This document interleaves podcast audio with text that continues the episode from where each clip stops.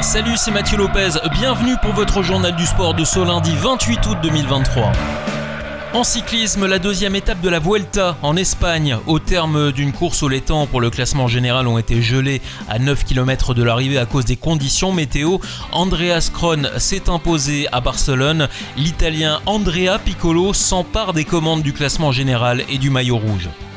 En Formule 1, c'est une course chaotique qui s'est déroulée dimanche aux Pays-Bas. Max Verstappen a remporté à Zandvoort son 11e Grand Prix de la saison devant Fernando Alonso et Pierre Gasly. En signant sa 9e victoire de suite, le néerlandais égale le record de Sébastien Vettel établi en 2013. La pluie a semé la zizanie provoqué plusieurs crashs. Quant à Charles Leclerc, son écurie a oublié de préparer les pneus lors de son passage au stand. Le monégasque a ensuite décidé d'abandonner. En rugby, l'équipe de France affrontait dimanche l'Australie au Stade de France à l'occasion de son dernier match préparatoire de la Coupe du Monde en France. Les Bleus se sont imposés 41 à 17 face aux Wallabies. Les hommes de Fabien Galtier affronteront les All Blacks en match d'ouverture du mondial le 8 septembre prochain. La Coupe du Monde de basket est cette terrible désillusion pour les Bleus. Ils ont été éliminés dimanche après une défaite contre la Lettonie dans les dernières secondes du match.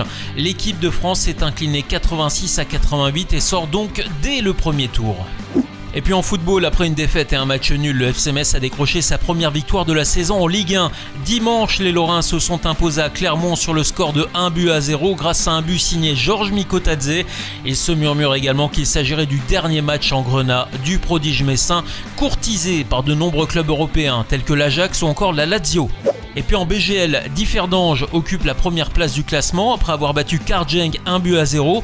En deuxième place, on retrouve la jeunesse qui est allée battre le Racing Union 3 à 0 sur son terrain.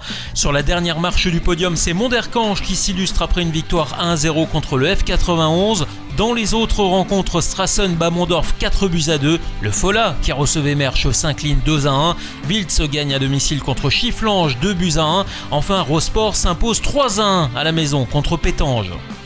Voilà pour l'actu sportive du week-end. À lundi prochain pour votre journal du sport.